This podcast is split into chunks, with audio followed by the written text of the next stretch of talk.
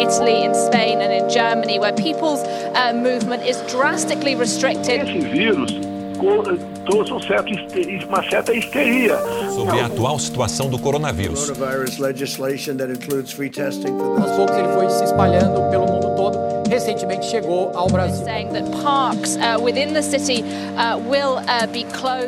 Nos últimos dias a gente tem vivido algo muito diferente. As nossas atividades presenciais estão suspensas, mas a gente não precisa parar. Por isso trazemos a quarentena mosaico, um conteúdo devocional para te incentivar a pensar e orar nesses dias. Fala galera do Quarentena Mosaico, tudo tranquilo? Como é que vocês estão? Então, hoje eu queria começar o podcast fazendo a leitura do, de um versículo que vai ser nossa reflexão no dia de hoje, beleza? O versículo se encontra no capítulo 9 do Evangelho de Lucas, o versículo é o de número 26 e fala o seguinte: Pois se alguém tiver vergonha de mim e do meu ensinamento, então o filho do homem também terá vergonha dessa pessoa, quando ele vier na sua glória e na glória do Pai e dos santos anjos. Amém? Galera, olha só, por que eu estou querendo falar um pouco sobre esse versículo hoje? Cara, no nosso dia a dia tem tantas pessoas levantando as mais diversas bandeiras, sabe? As mais diversas def bandeiras defendendo determinadas causas, defendendo determinados motivos, defendendo determinados políticos Sabe? Hoje em dia o mundo tem se, se mostrado muito no sentido de, cara, não vamos ficar indiferentes, vamos falar o que a gente pensa, vamos falar o que a gente quiser falar. E muitas pessoas, quando falam o que pensam, quando falam o que querem falar, quando defendem suas posições, suas bandeiras, são pessoas que fazem isso independente da oposição que vão sofrer de qualquer um que estiver ouvindo, sabe?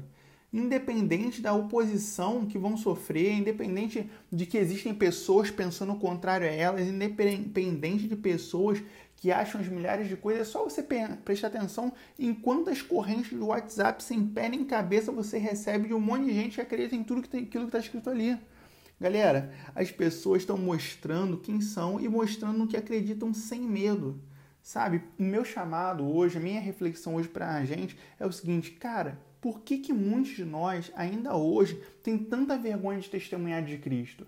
Por que, que muitos de nós ainda tem hoje aqui na, na no Ocidente tanta dificuldade para falar para o mundo quem Jesus é, quem Cristo é, que só a salvação em Jesus Cristo e em nenhum outro nome debaixo do céu foi dado ao homem para ao homem para que os homens sejam salvos, sabe? Por que a gente ainda tem tanta dificuldade de fazer isso?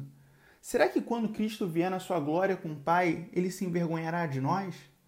Eu estou levantando um pouco essa ideia da, de ter vergonha, ter reflexão, porque eu muitas vezes tenho dificuldade com isso. Eu muitas vezes tenho dificuldade de falar para quem eu não conheço, e às vezes até para quem eu conheço, sabe? De, que, de quem Jesus é. Eu tenho essa dificuldade, eu preciso vencer isso. Essa semana, na verdade não, alguns dias atrás, não foi bem essa semana, eu recebi uma ligação no meu celular eu estava dormindo, recebi a ligação. Quando eu acordei fui ver, eu não conhecia o número e eu resolvi ligar de volta para ver quem é que tinha me ligado.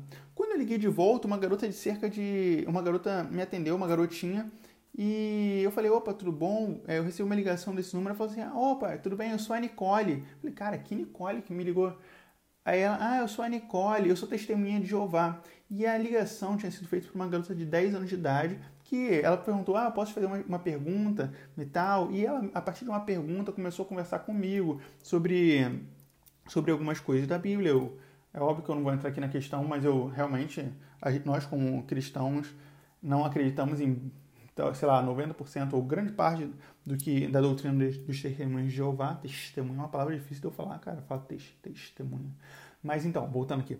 É, eu não, a gente não acredita e tal, mas eu resolvi ouvi-la, falar um pouco com ela, me fez uma pergunta, ah, o que, que você acha que é o propósito de Deus para o homem, coisa e tal, eu falei sobre redenção, e ela falou comigo, ah, muito legal redenção, isso mesmo, sei lá o quê, e ela falou mais umas coisinhas, e aí no final ela falou, posso fazer outra pergunta? Qualquer dia desse, te ligar? Eu falei, não precisa ligar outro dia não, liga hoje, fala hoje mesmo, a gente já responde hoje, já continua conversando hoje, e aí ela me falou mais umas coisinhas e terminou a ligação, perguntando meu nome e me deixou um versículo bíblico para ler. Eu depois até fui ler o versículo bíblico, foi bem legal, cara. No, em que sentido? Cara, eu aprendi com essa garota que é preciso ter coragem. Era uma garota de 10 anos de idade, cara.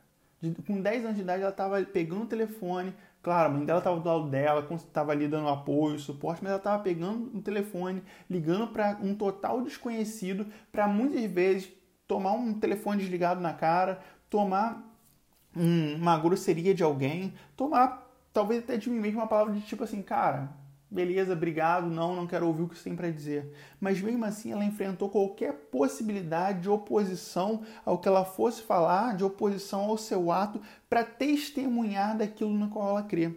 E eu muitas vezes não tenho essa coragem, eu muitas vezes não tenho essa ousadia. Eu sei que eu sou falho nisso.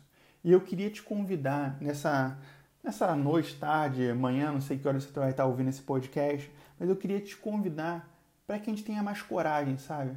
Cara, Cristo já fez tantas coisas por nós, Cristo teve tanta coragem, tanta ousadia, entrando, tomando aquela cruz e morrendo no nosso lugar, que a gente não desonre a obra dele na cruz. E com coragem ou ousadia a gente possa testemunhar de quem Cristo é, das verdades bíblicas e que a gente não abra mão das verdades bíblicas, enquanto tantas pessoas levantam bandeiras que são contrárias às verdades bíblicas, que a gente não abra mão daquilo que a Bíblia nos ensina de quem Cristo é, de quem Deus é, sabe? Jesus é, um, é uma pessoa politicamente incorreta. É politicamente incorreta por quê? Porque você falar de boa energia, de amor, de vibração hoje em dia é legal, é muito aceito. Mas você falar que só em Jesus Cristo é salvação, que não há outro caminho para ser salvo senão por meio de Jesus Cristo, cara, isso é uma parada muito complicada. Isso é uma parada que pode levar pessoas a se levantarem enquanto você fala assim, cara, tu é radical demais, tu tá viajando, não é bem por aí não, não é assim não, pô, se retrata aí, porque, pô, sabe, cara, eu não tô falando pra gente sair por aí pregando o evangelho é, com grosseria, não, cara, a pregação do Evangelho é uma pregação feita com amor, com graça, com misericórdia, com paciência, com a pregação do Evangelho é acompanhada pelo fruto do, do Espírito que, tem, que, é produzido, que é produzido nas nossas vidas. E aí sim a, pro, a pro, proclamação do Evangelho se torna uma proclamação de, boa, de boas notícias vindas de pessoas que têm uma vida transformada. Por fim, eu queria só deixar mais uma coisa. Não deixa para quando você sair dessa quarentena, não. Alguns anos atrás eu fiquei hospitalizado, deve ter uns 11, 12 anos, tive, tive como é, é o nome? Dengue hemorrágica. Tive dengue hemorrágica, fiquei no hospital e falei assim, cara, quando eu sair daqui eu vou fazer determinada coisa, vou ir em determinado lugar, fazer determinados passeios. E provavelmente, não só eu, mas vocês também estão pensando nisso, cara, quando terminar essa quarentena, eu vou fazer determinada coisa, eu vou em determinado lugar, eu vou aproveitar os meus amigos, vou visitar meus avós, meus avós, avós, avós, e meus tios, minhas tias, minha família, vou almoçar com eles, vou, vou no Burger King, vou no Madeiro, vou no Outback, ou vou simplesmente ali com o meu x-tudão da cantareira, sabe? Talvez a gente esteja se planejando para tantas coisas quando a quarentena acabar. Mas que testemunhar de Cristo e falar de quem Ele é, o que Ele fez na sua vida e faz na minha vida, que isso não seja algo para quando a quarentena acabar que isso comece hoje, que isso comece com quem está do seu lado e na sua casa, com seus amigos do Facebook, do WhatsApp, acho que ninguém mais usa o Facebook, né? mas do Facebook, do WhatsApp, do Instagram, que você possa estar tá testemunhando de Cristo para essas pessoas.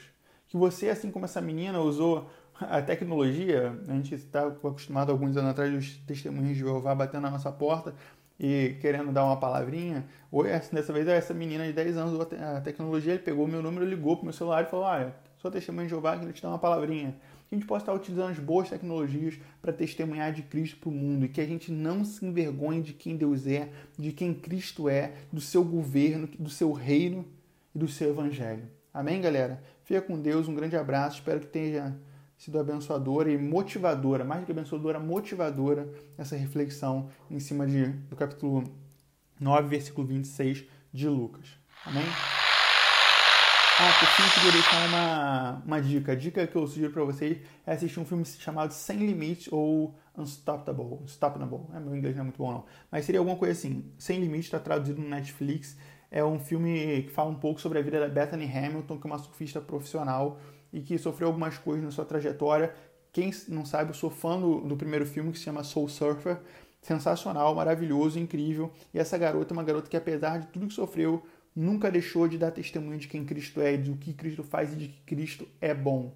Beleza? Assiste o filme lá depois me fala se gostou, se gostou. Um grande abraço.